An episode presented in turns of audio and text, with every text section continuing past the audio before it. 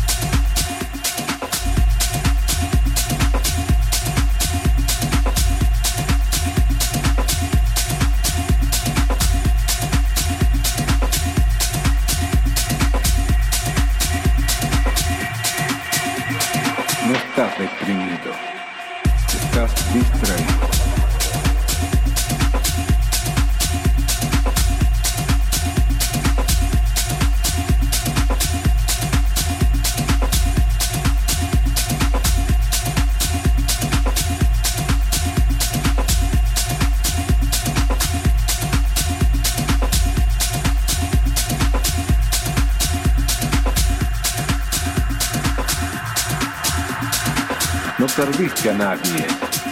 El que murió simplemente se nos adelantó porque para allá vamos todos. Además, lo mejor de él, el amor, sigue en tu corazón. ¿Quién podría decir que Jesús está muerto?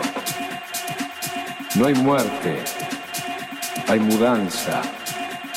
Y del otro lado te espera gente maravillosa. Gandhi, Michelangelo, Whitman, San Agustín, la Madre Teresa, tu abuela y mi madre, que creía que en la pobreza está más cerca el amor, porque el dinero nos distrae con demasiadas cosas y nos aleja porque nos hace desconfiados. No encuentras la felicidad y es tan fácil.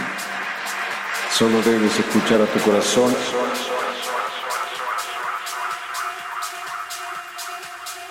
Estás distraído.